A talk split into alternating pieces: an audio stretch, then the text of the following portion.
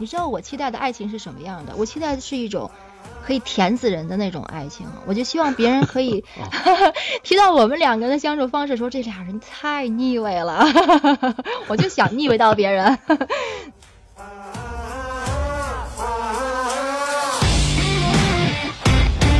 看完他的那个相亲日记的时候，那种感受我觉得特别奇葩，也就是在这个过程中什么样的经历都有。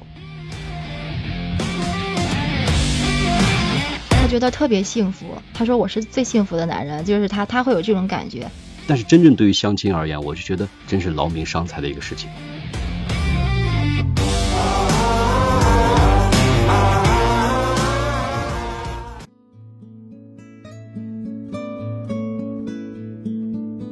到了年底，现在是每逢佳节倍相亲，相亲已经是现在年轻人的一种常态了。尤其是年底春节的这个催婚季，有很多优秀的年轻人呢，平时因为上班实在是太忙了，只有放假期间呢，开启这个相亲的模式。但相亲呢，看似简单，但还真的是也耗时耗力呢。有些人呢，这个机缘巧合呢，能够遇到一个自己心仪的那一半，能够从此脱单。也有相亲了一百多回呢，最终成为下沉人士，自身的这个价值呢，看似也在不断的贬值。实际上啊，相亲本身是硬件达标，机会多多；硬件不足呢，自然是优胜劣汰，现实的一塌糊涂。但这反而也是一个比较直接有效的办法。只是为了让相亲的成功几率大一些，我们还是要看清自己的内心所需，抓大放小，寻找平衡，才能结出正果。因为哪有条件都那么完美的人呢？今天邀请的是我的一个老朋友米歇尔，她是一个有过一段婚姻的已婚女士，但后来呢，通过相亲认识了她现在的男友，也正是决定准备再次步入婚姻的殿堂。在他相亲的过程中呢，有惊喜也有失落，但通过他们不断的努力和自我的调节呢，最终接受了这段难得的爱情。下面让我们转入录音现场，听听米歇尔他是怎么谈相亲的。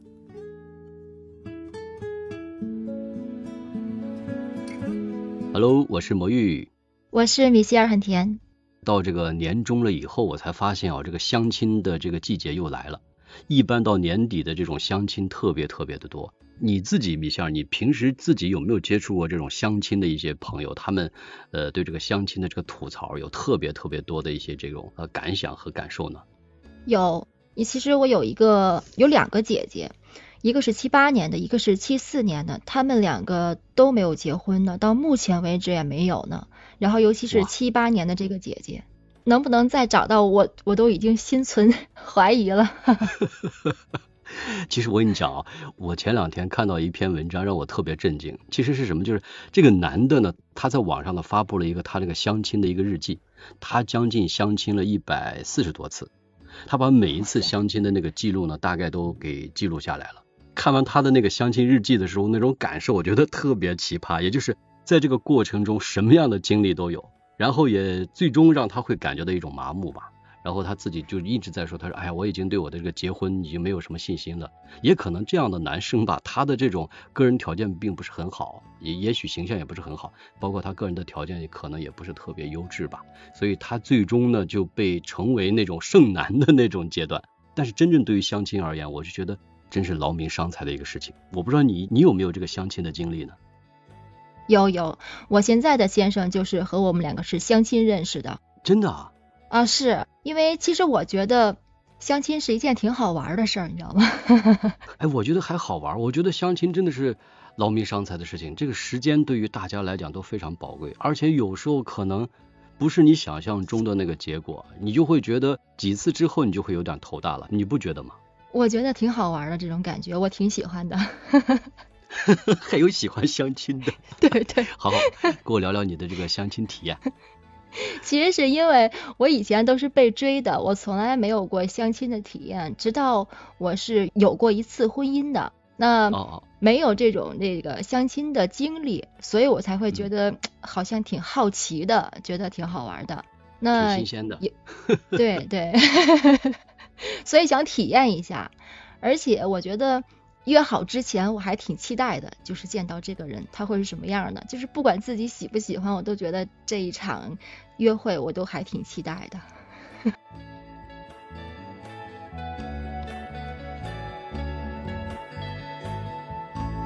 哎，我想问一下，我想问一下，就是你们要真正去相亲的时候呢，呃，你会看到对方的照片吗？先？不会。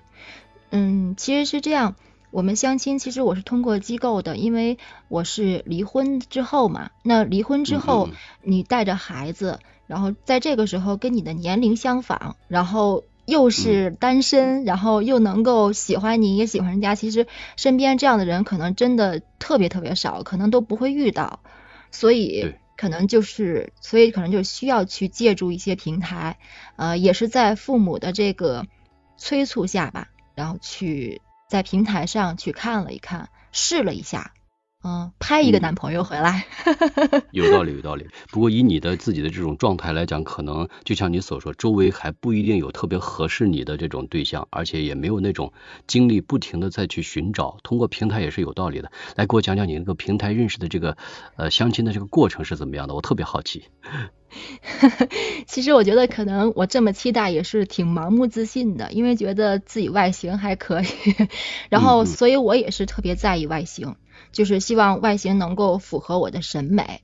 就是我在相亲的时候啊，我的现在的老公是我第三个啊，是我第三个认识的人，前两个其实都是对，前两个都是在没有看照片的情况下，因为平台他会觉得要保护别人的隐私。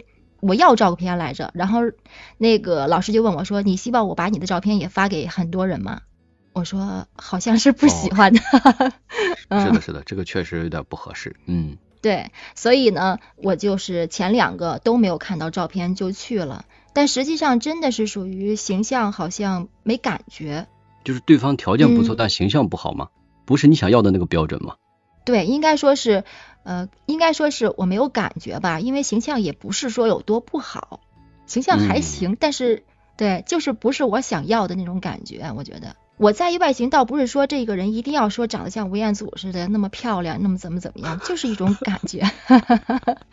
我完全理解，完全理解。嗯，所以在见我老公的时候呢，我就特别特别的强烈的建议，我说我说那我不要照片了，可不可以这样？嗯。我说能不能让我视频看一下？我说咱俩视频，你给我看一下他的照片就好，你不用发过来。就在这种情况下，我看了他的照片，看了照片，然后第一印象是什么？感觉还行吗？对，我觉得哎，这人长得不错，长得还挺好看的。就 你是，我想问一下米线，就是你一直属于就是从最初恋爱到一直到后来这个相亲，是不是都是属于一个对这个颜值上要求还是比较高的一个女生呢？是。或者这样说，就是你其实还是一个比较看重这种外形感觉的，就是也不能说说对方多不好吧，至少是你看的很有感觉，但这个感觉实际上是建立在一定的这个颜值的基础上的，对吗？嗯嗯，是，我是这 样的。OK，谈不上颜控，但是我确实特别在意这个，嗯，因为我觉得。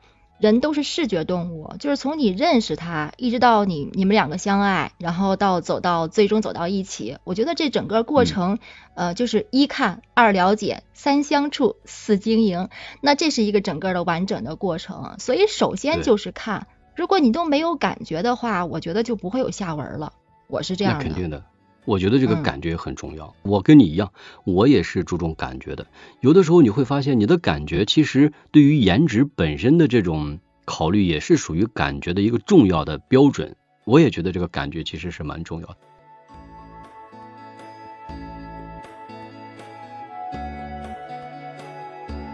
但是你会发现哦，这个颜值真的如果。或者说这个感觉如果对了的这个情况下，其他条件如果不符合，你是怎么办的？你是怎么解决这个问题的？嗯，我觉得你首先需要知道未来你想过什么样的生活，想找一个什么样的人，这个是我们必须心里边要有这个谱的。对对对，对，是的。不能说你所有提出的条件都必须满足。你觉得说我去找了一个相亲的平台，那他有各式各样的人，每个人都明码标价，说他的条件是什么什么，他想找一个什么什么条件，确实大家都这么写了，但是不代表说你所有的条件都是且的关系都能够满足。所以相亲呢，它可以更加精准的去帮你找到另一半，但是它不是定制啊。它不是定制另一半。嗯，这个词儿说的特别到位，它不是在定制，因为这个过程其实是需要我们自己不断的去寻找和磨合的，有些东西可能是需要一种调整的。那给我讲讲你们当初在跟这个现在的这个老公相亲的这个过程中，给我讲讲，我特别感兴趣。这个过程，你见到他的这种感受是什么样的？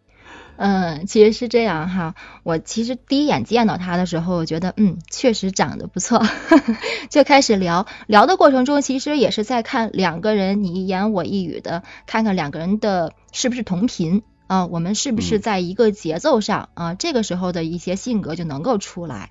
啊。在这整个过程中，我们都觉得说，我们在聊兴趣的时候，在聊过往自己的经历的时候，包括我们可能都会对过去的婚姻的经历会有一个输出。那在说这段的时候，我就会去考量他这个人对于婚姻的态度，然后对于爱情的态度，包括未来他对未来婚姻的一些期许，是不是跟我是一样的、相符的？这是大方向上的东西。对，这很重要，确实是。哎，那当时是这样的，就是当你看到他的第一印象，你觉得还是蛮好的情况下，你觉得他给你留的印象最深的是哪一种感觉？嗯，他给我印象最深的是属于他是爱人去世了，然后他是给我讲了怎么去照顾他这个爱人的。他给我第一印象就是特别负责任，他是一个呃很负责任的男人。嗯，对，所以我觉得就是一下子就是。印象就越加分了，嗯，加分之后，然后我们两个再再聊到自己的兴趣，也其实兴趣聊的比较少，那是后续的聊了。我们只有半个小时的时间。你们还有时间限定吗？对，因为它其实就相当于它这个平台是给你一个小的房间的，就是它是线下的嘛，它会给你一个小的洽谈室，这个洽谈室它是有限的，因为他们要接待很多人。所以他只给你半个小时的时间，如果半个小时内你觉得这个人是不错的，你希望可以进一步了解的话，两个人就互换联系方式，你们线下去聊。那如果是半个小时之后的话，然后还给你换其他人吗？呃，不会不会，你今天就安排一个人，就是当天只安排一个人，不会像面试似的那种。因为我以前听他们这个做到这种叫做八分钟相亲会，就是八分钟一个，八分钟一个，就像下，对对对，就我感觉很好玩，我觉得那种感觉很好玩。真的，你说的，我觉得我也好想经历一下，可是我已经定了。真的有意思，是不是有病啊？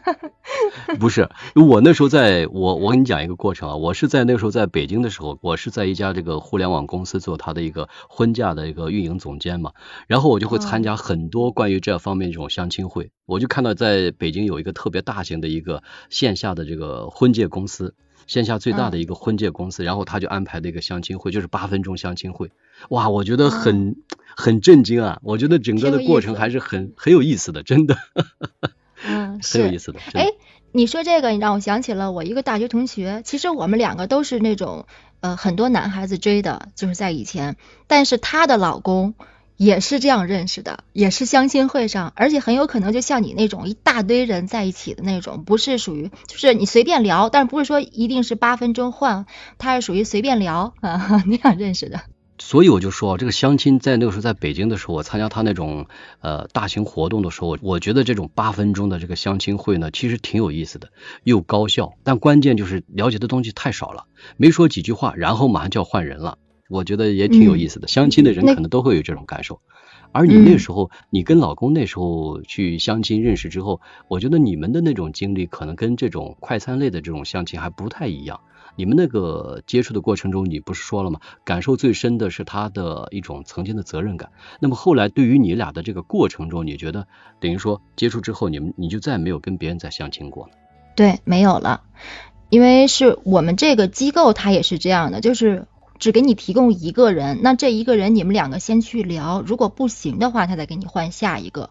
如果可以的话，那你就是一直聊啊，一直往下走的，他会全程的来跟踪你。对他会来跟踪，哎，聊的怎么样啊？有没有什么问题啊什么的？然后对，然后每个人都会有一个负责人，就是男士会有一个老师，女士会有一个老师，两个老师之间会去交流。比如说我有一些话不好意思和男方说，或者不好意思问男方的话，我就会把这些东西，对这些疑虑，呃，会告诉我的这个老师，我的老师会帮我去查也好，或者说是通过男士那个负责的老师去问他。那我能不能这样来理解，就是像你这样接触这种平台来讲的话，它的这种对你们这个双方所认识的这个对方呢，会有一个很大的一个保障的支撑，也就是说，在信誉方面，在可靠性程度方面，可能都是一个很安全的一种状态，对吗？是的，就包括你比如说我们日常的相亲。最最也提起相亲的话，应该说印象最深的就会说我的硬件条件啊，房子、车子、票子，对吧？这是最最这个那个硬件条件。这些作为女士来讲，她只要说一下就好了。但是作为男士来讲，他的身份证、他的房本、他的车本等等这些东西都要上交的这些证件。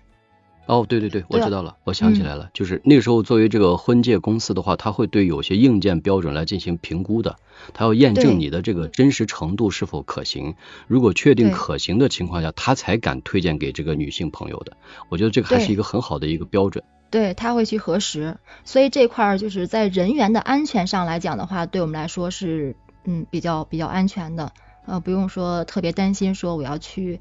会去被骗婚呀，或者是有一些什么危险什么的，这个倒不会。确实是因为相亲本身，它这个过程中有的时候，如果不是作为一个比较正规的一种形式，或者是正规的这个平台出现的话，还担心真的这种有骗婚的这种现象呢。这个也确实存在一种现象。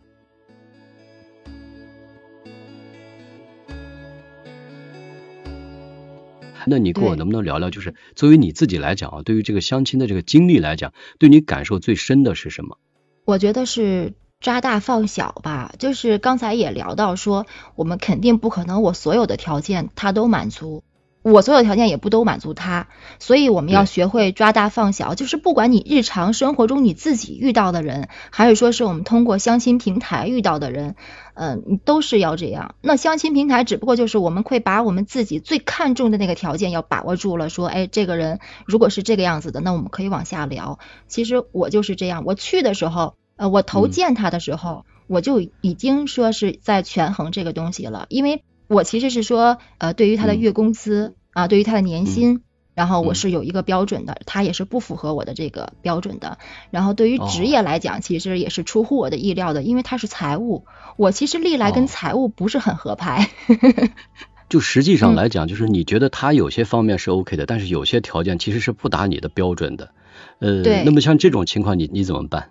我其实是这样，就是我会看重点，我会反复的去问自己。你想要的到底是什么？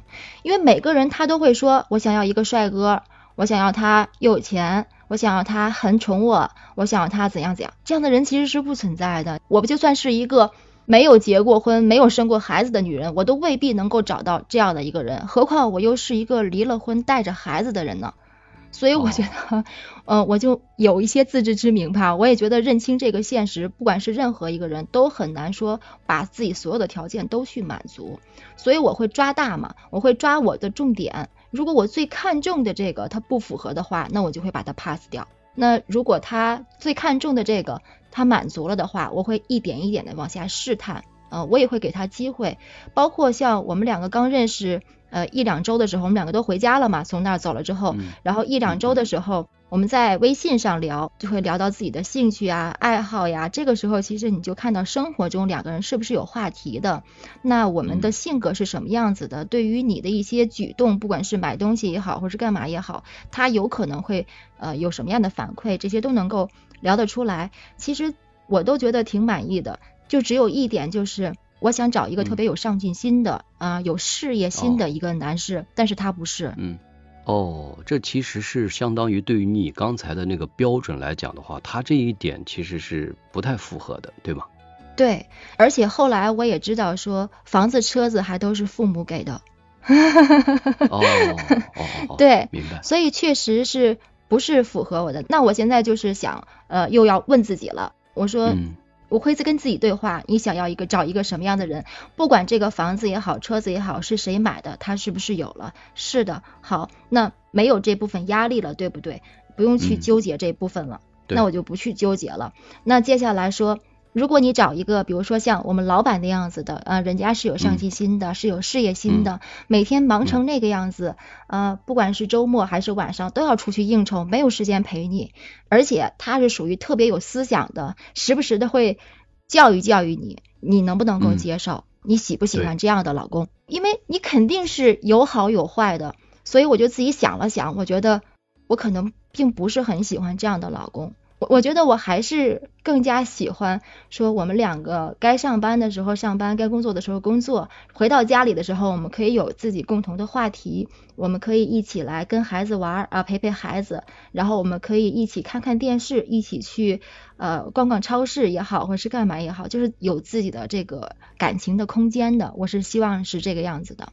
实际上你会发现哦，就是很多这个小女生哦，她们刚开始在进行相亲和恋爱的时候，她们的这种标准和你们现在这个标准其实还是有一些不一样的。就是有过这种婚姻经历的人，我觉得你们对于这种感情和这种对方的这种期待，可能更在乎的是一种过好日子。然后能够珍惜这个家庭的这种责任和观念的，然后还能够平平常常的在一起，能够有陪伴经历的，我觉得这一点已经比较就是说在乎这个重点了啊。关于其他方面的条件，可能也不是属于，也不是那么的苛刻的，对吧？对，你会渴望，但是你会放宽这个条件，你会去退而求其次。这种退而求其次，并不是说它不好了，而是说你在权衡之后，你会觉得其实这样更好。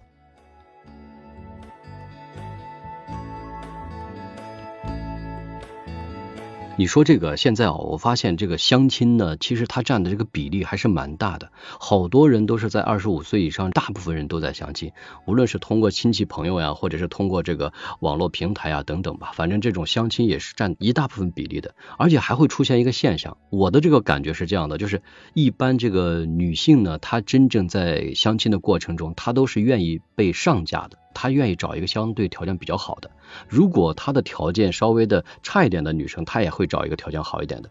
而这个男生呢，他本身如果条件不太好的情况下，我才发现他们在相亲的过程中还真的是成功几率还是比较低的。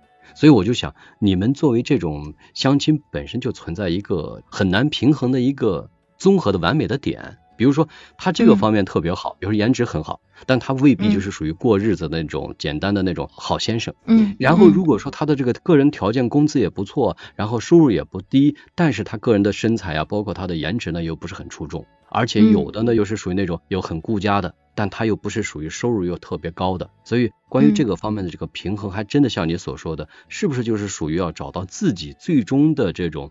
重点要考虑的几个核心点，然后呢，再选择其他方面的一些点不重要的，可能会忽略或者是降低你的这个维度和标准。我觉得你这一点还是考虑的还是比较理性的，真的。那现在感觉一下，就是你当初最在乎的是什么？嗯，说实话，如果说是比较实际一点的话，嗯，那我其实可能还是比较在乎他的这个经济条件这块的，因为经济条件是你未来的一个保证。所以我其实是蛮在乎这块的，但是我比较在意这块，因为这是你后方的一个保证。然后就是他的这个内在了，就是他的性格，我是希望比较温和的。其实我觉得性格这一块肯定会和你过去的一段恋情或者是一段婚姻是有关系的。那你在过去的这个失败的婚姻里边，你可能最讨厌对方身上的那个点，你会拿过来作为你下一段婚姻的一个标准，也就是说一定要比这个点好，或者甚至是。在这个点的反面，会有这样的一个要求。其实我就是过去的一段婚姻，他的性格是比较强硬的，比较大男子主义的。那这一段我就想找一个性格温和的，所以我现在的先生他是确实性格特别温和，我说什么他都说好啊，说什么他都支持我，就是比较宠，呃，我就觉得挺开心的。其实我发现一个问题，就是呃，你当初跟自己的这个老公在相亲相识之后。就是用了多长时间，最后确定他就是你要找的这个人了？两周，两周左右。哦，这么快呀，太夸张了！你这不是属于闪恋型的吗？呃，其实是这样，因为你们两个本来就是抱着这种说谈朋友这种目的去接触的，所以会比较快。这是第一点。第二点就是他会去推波助澜的，就是我每次跟他去接触的时候，嗯，他都会表现出来他想要和我。进一步的往下发展这样的暗示也好，或者是明示也好，他都会去说。但实际上我跟他差点没成，你知道吗？在我们两个第二周的时候，我觉得说，哎，我们两个兴趣爱好等等性格还都挺契合的。但是呢，就是刚才说的事业心跟上进心这块，我我觉得当时我差点把他 pass 掉。觉得我们两个本来就是有这样的目的去认识的，所以我就希望我可以开诚布公的把我的想法告诉他。我就是说，呃，谈到工资或者怎么样的时候，他就问我，他说是不是我不是你的理想中的那个人？我说是。对，我也特别直白，我说 是。然后他一下子就也是情绪就比较失落了。哦。然后他说，但是他紧接着他会争取。他的这种状态会不会感觉就是你是他自己想要找的这个人，然后没想到呢，在你这他不是你想要找的那个标准的人，他觉得自己有点失望，是吗？嗯，对对，是这样的。我有一样也也是不满足他的要求的，就是他其实一开始想找一个没有孩子的人，但是我是有孩子的，哦，这点是不一样的。那其他的是比较满足他的要求，因为他也能知道说这个年龄，这个年龄的女性。大部分都是对有孩子的，对，所以他呢，就是在这方面他可能很快就能接受了。然后到我这儿时候，是因为他没有那么的有事业心，因为他在企业单位嘛，就是国企单位，然后去上班的，啊，赚的不多，所以呢，我说确实。嗯，你不是我理想中的那个人。然后我其实差一点就想说，慢慢的想就想淡下来，然后不想再联系了，真是有这样的打算的。然后他是属于那种会争取的，他说，他就跟我说，他说你能不能呃再给我一点机会啊？你再给我一点时间啊？你再考验考验我。嗯，你喜欢的什么人？你告诉我，我去努力一下。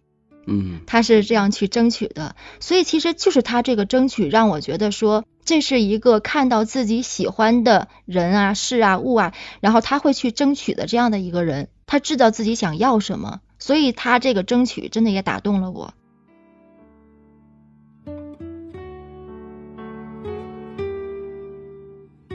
那这个特别好，我觉得特别难得，真的，因为这个男生啊，无论是个男生和女生，就像你所说的，还确实是在这个相亲的过程中，还真是要了解自己到底需要什么样的人，就是又很清晰的要了解自己要找的一个什么样的这个对象，是自己要过一个什么样的生活的，确实还是蛮重要的。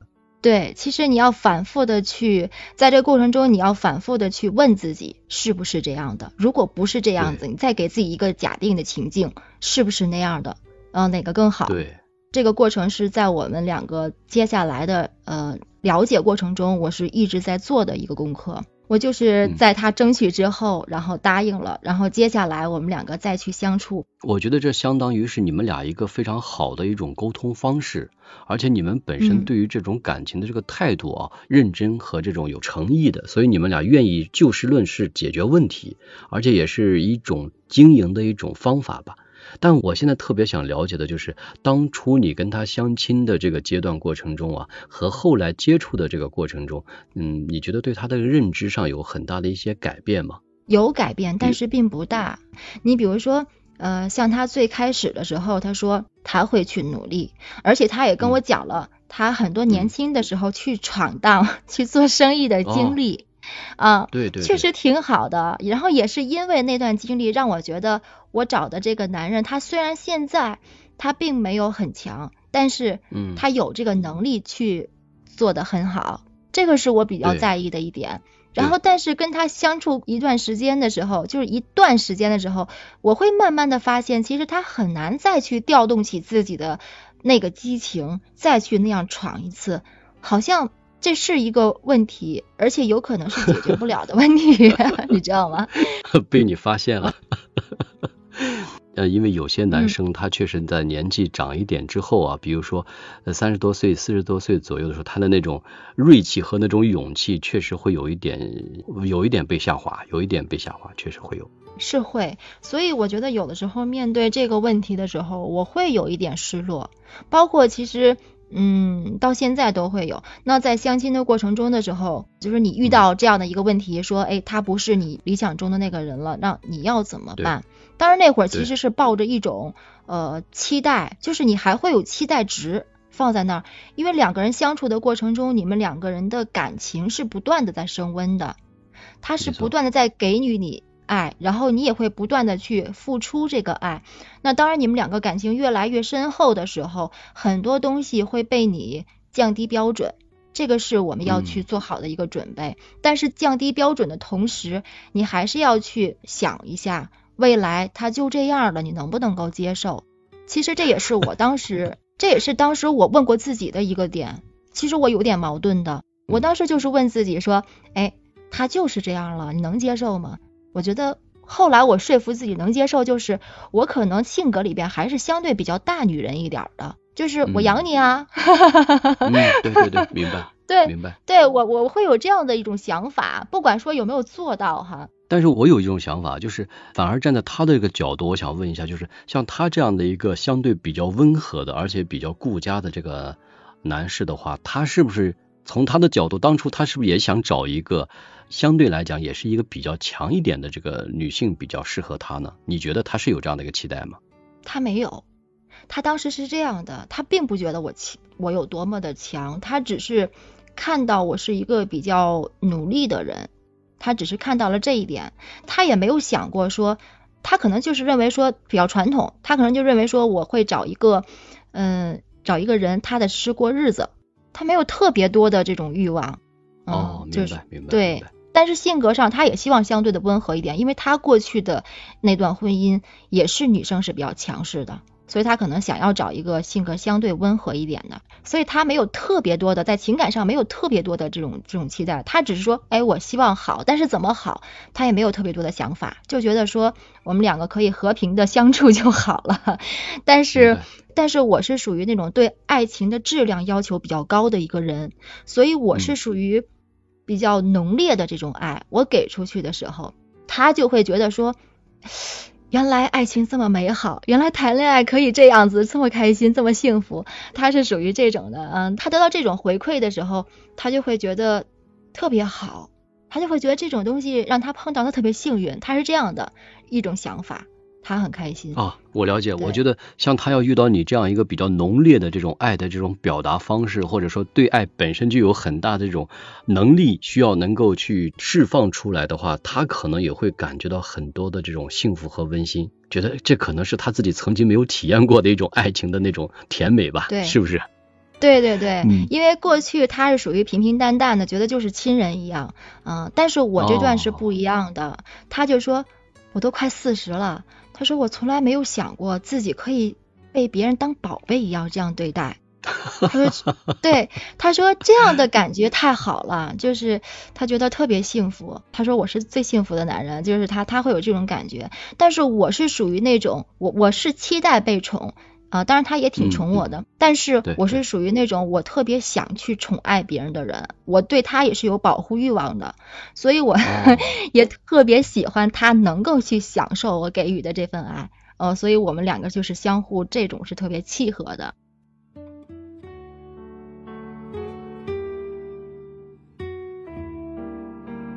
那这样不是说你俩特别适合吗？因为我觉得从当初的相亲和相识到现在这种合在一起，我觉得应该这样讲，我觉得你俩蛮蛮合适的呢，真的。对，你知道我期待的爱情是什么样的？我期待的是一种可以甜死人的那种爱情。我就希望别人可以 提到我们两个人的相处方式，说这俩人太腻味了，我就想腻味到别人。嗯，我我我就是这样，然后他也是。他也觉得这种爱情是挺好的，我属于比较粘人的，他也属于是那样。然后我们两个在呃每天的聊天记录里边都会有多次的去表达想你啊、爱你啊，然后你好可爱呀，然后我想抱抱你啊等等这样的甜言蜜语，我们两个都会有。就是我们每天的聊天记录里边都会不断的去表达我爱你。他其实是一个。没有那么有安全感的人，我们两个在相亲的时候，他就说他没有什么安全感，也并不自信，就是源于上一段感情，他会这样，可能也是觉得他是那个追着我跑的人，所以他就会不自信。在很长的一段时间内，他都是属于那种没有自信的状态，就是他会去担心嗯，我会不要他了，呃之类的。然后在这个过程中，其实这也是为什么我们每天的手机里边会出现那么多的甜言蜜语的原因，就是我发现他这种不安全感的时候，我其实是用这种甜言蜜语来处理这个关系的。我并不是说是属于每天都要把我爱你、我想你等等这些挂在嘴边的。虽然现在觉得很爽，但是在那一段时间的时候，我是为了去安抚他，但是。那是真实的表达，没错。然后去安抚他的时候，我的安抚是说我把我内心真正的想法我说出来。就是有很多人都说爱你在心口难开，我觉得为什么口难开呢？我我爱你，我就是我爱你，那我就会把我的真实想法告诉他，让他不要去担心。所以我会每天的去表达，你是。呃，什么样的一个男生，然后我很喜欢啊，你这样做我我觉得特别开心啊，我特别爱你，然后怎样怎样的这种表达，我每天都会有，然后他也会反过来给我回馈，那在这个过程中，他就会慢慢的是有这种信心，说，哎，嗯，我是爱他的，我不会跑掉，对，然后是这样。听到你们俩说到这个。现在啊，就是这种相亲结束之后，而且能够圆满的走在一起，而且能够经营的特别好，我都感到很欣慰。我现在特别想问一个曾经的，就是你们在相亲过程中的一个问题，就是刚开始相亲的阶段的话，你们俩在一块去吃饭的时候，你们俩去谁买单？一般他买单。我们两个到 到现在为止都是他买单，因为我是这样想的，就是女士，如果我买单了的话，那肯定是说。首先，要么就是他之前买单比较多，要么呢就是我不喜欢他，我还没有决定要跟他走在一起，所以我就会去买单。那尤其是第一次的时候，我一定会让男士买单的。你是期望对方买单的，对方有那个意识买单吗？嗯，有，他就很自然的买单了，我也很自然等着他买单。你知道我为什么要问这个问题啊？因为刚好在网上看到他们在相亲的时候，竟然因为彼此的这种买单的这种问题，有的时候会要求 A A 制，有的时候会由女方来买单。我就觉得在这个相亲的过程中，真的是奇葩，真的是大的多的去了。所以我在问你这个问题，我说，难道相亲的过程中之后，这个买单还真的需要 A A 制吗？真的是很要命啊！但是你知道，我们吃完饭的时候，我们紧接着看电影吗？看电影的时候真的是我买的单。并不是他让我买单，而是我自己主动的，我就默默他说看完电影的时候，我就主动的呃把这个票买完了，买完之后我就告诉他了，我说我想看这个，因为我也会不好意思，我会觉得说那个我们两个出来约会，我们两个还没有真正的确定说是男女朋友的关系呢，我就所有的钱都让你花，我会觉得不好意思，我也想给他一个信号，就是说我不是来蹭饭的，我不是来占男生的便宜的。那我我是会付出的，嗯，这是我给到他的一个，我认为我给到他的一个信号。而且像你刚才说的是这个相亲的过程中，其实如果说我是通过相亲认识的，那这个过程到底有多长？是不是说我到了现在了，我再跟你去讲这些故事的时候，我们两个相亲就是结束了？其实我还真不这么认为，这个过程可能真的是很长的。就是他可能并不是说是我确立了关系了，我跟你确定了男女朋友关系了，那么我就是代表着我的相亲结束了，我就进入了下一段感情了。我不这么认为，因为在我看来，就是我跟你确立了男女朋友关系了，是说我决定以这样的男女朋友的这种关系跟你再相处往下走了，因为走到结婚的那一步才是真正的。你这段相亲是成功的，否则的话其实都是失败的。所以在你结婚之前这段时间，你们两个全部都是在互相的了解、互相的去权衡，是不是能够在一起这样的一个过程都会有。所以这个时间其实你说多久，我也不知道多久。对对对对。我觉得你这个提的特别到位，因为相亲这个事情还真的不是说你好像相亲之后，然后马上就能够确定彼此的这种终身的，因为这个目标感大家都是有的。但是如果真的不相处、不了解，有好多东西也不是你都能够判断得了的。比如说我们现在老是说这种三观是否能够相吻合呀，包括我们自己的这种各都的一种生活习惯和家庭的一些环境条件，包括自己的一些性格方面的东西，你要是不接触一些生活中的一些。点点点滴滴的话，我认为真的了解起来也是比较慢的，还真的是需要有了解，这个很必要，真的。对，而且了解不了，就是你如果不以男女朋友这种身份去相处的话，你是了解不了的，你永远都停留在朋友那个阶段。朋友对待朋友跟对待恋人，包括对待爱人，他的感觉是不一样的。所以不能说是以身试法，但是你一定要进入到那个角色里边去，你才能够去了解这个人是不是真的适合你。你没有办法，他可能你觉得是矛盾的，但是实际上，如果你不想要这种矛盾，你就死守着这个边界的话，那很有可能就是失败的。所以我觉得尝试其实很重要，就像试婚一样，我觉得我就是要尝试跟他去怎么去做这个男女朋友。所以他真正的把我所有的东西都接受了，全盘接受了的时候，大概有半年左右的时间。那个时候我会觉得说，我们两个真的可以往下走了，就真的可能会结婚了。在这之前，我们在谈到结婚或者怎么样的时候，我心里边都是有个问号的。其实，但是这个问号是没有办法去说出口的，你也不可能告诉他。所以基本上那半年之前，我们都是处于虽然是一个恋爱的相处的状态，但是也基本上也可以算是他的相亲的这个后半截了。了解了解，嗯，我觉得确实是像你刚才所说的这个过程，还真的必须得有。如果没有这个过程的话，有些东西你都了解不透，然后你要再决定这个真正的这个结婚的话，是对自己和对方都是不负责任的。其实我发现啊，有个这样的一个问题，就是现在你说起这种相亲来讲，其实相亲本身，我是觉得啊，其实是一个很现实，也是一个比较残忍的事情。为什么说残忍呢？就是他好像是把我们每一个人的这个硬件条件和标准呢，全部都拿出来来进行这种亮相，让对方来进行衡量。而且要衡量这种基本标准线以上呢，才会进行开始。当然，这也是一个必须的啊，因为我们本身就是属于靶向恋爱，就是我们相亲的目的就是为了将来走入婚姻的殿堂嘛。所以我们可能会根据硬件的标准来衡量自己的这个基础是否吻合。如果吻合的情况下，我们才会进入后面。所以我就觉得现在刚好进入这个年底的这种相亲季，马上就开始进入这个相亲的这个正式的这个阶段了。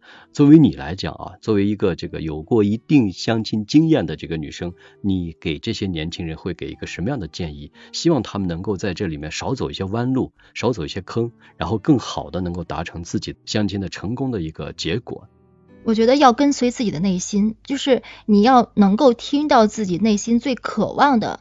你的未来的婚姻生活或者说是感情生活是什么样的？这一点是非常非常重要的。你要先了解这一点之后，然后再去说去相亲。而且我们说这些条件，不管是经济条件还是很多的呃软件的条件，这些条件觉得很残酷。但实际上，如果这些条件不摆出来的话，你觉得就没有吗？在你内心都是有的，但是你没有说出来。那可能你遇到的那个人在相处的过程中，为什么说自由恋爱相处的过程中，其实他的这个呃几率还蛮小的，或者是怎么样？其实很多的因素就是因为你并没有去说有一个目标，我要找一个什么样的人，你只是碰到了说，诶长得不错，感觉挺好，然后就往下走了，就基本上其他东西都不考虑，不管是相亲还是说是我们自由恋爱。我们都要去知道说自己心里边想要一个什么样的人，那这个人出现的时候，不管是相亲的方式，还是说是自由恋爱的方式，你都要去考验他。尤其是相亲的时候，我觉得可能目的性就更强了，你一定要不断的去跟他去沟通。而且这个沟通的模式一定从开始的时候就是要定下来的，而且也不要认为说相亲的时候就是我就是这一次吃饭，就是两次约会，然后等我确立了关系的时候，我的相亲就结束了。其实不是这样的，当你进入了这段关系的时候，才是你真正的相亲的一个最重要的阶段。直到你确定这个人真的可以让你托付终身的时候，不管男生还是女生，那个时候才是真正的相亲成功了。那在这之前，你们两个其实还都是处于一个相亲的状态。对于这个，我们在这个相亲的过程中，我会感觉到就是彼此的这种标准呢，肯定是在相相识之后会有很大的这种落差的，而这种落差呢，就需要自己来保证一定的这个呃平衡和底线。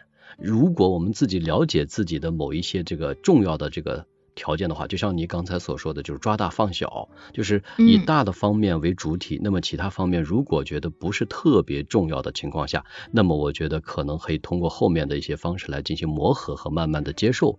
呃，最终呢，能够呃达成自己一个看似并不完美，但最终还是很适合自己的一个恋爱的一个对象。我觉得这个过程看着还真的是要清醒的来认知，而不是一蹴而就能够就形成的，真的是这样，对吧？对对，你要反复的去考验自己，呃，不光是考验对方，还要考验自己。就是未来他可能就是你不能接受的这一点，你能不能够去接受他？啊，如果说你要给自己一个场景，说如果他不是这样的，是另外一种样子的，那他可能随之而来会带着其他的问题，你能不能够去接受？你要不断的去问自己，在这个过程其实是蛮长的，相亲的一个比较，我觉得比较重要的一部分。是的，我觉得还是很有必要的。这个过程以及自己的这种认知，不断的在内心中的一种平衡，然后最终来决定对方是不是属于最终想要的这个人。好的，那么今天呢，再次感谢米歇尔来到爱情酒吧。我们今天的这个录制呢，告一段落。我们希望在以后的节目中，再次请米切尔跟我们来一起交流和沟通，了解一些关于爱情的相关话题。谢谢米歇尔，下期见，拜拜。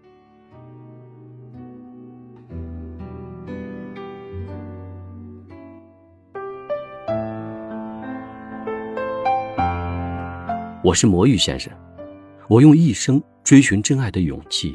帮你走上正确的爱情之路。喜欢我的节目就订阅关注我吧。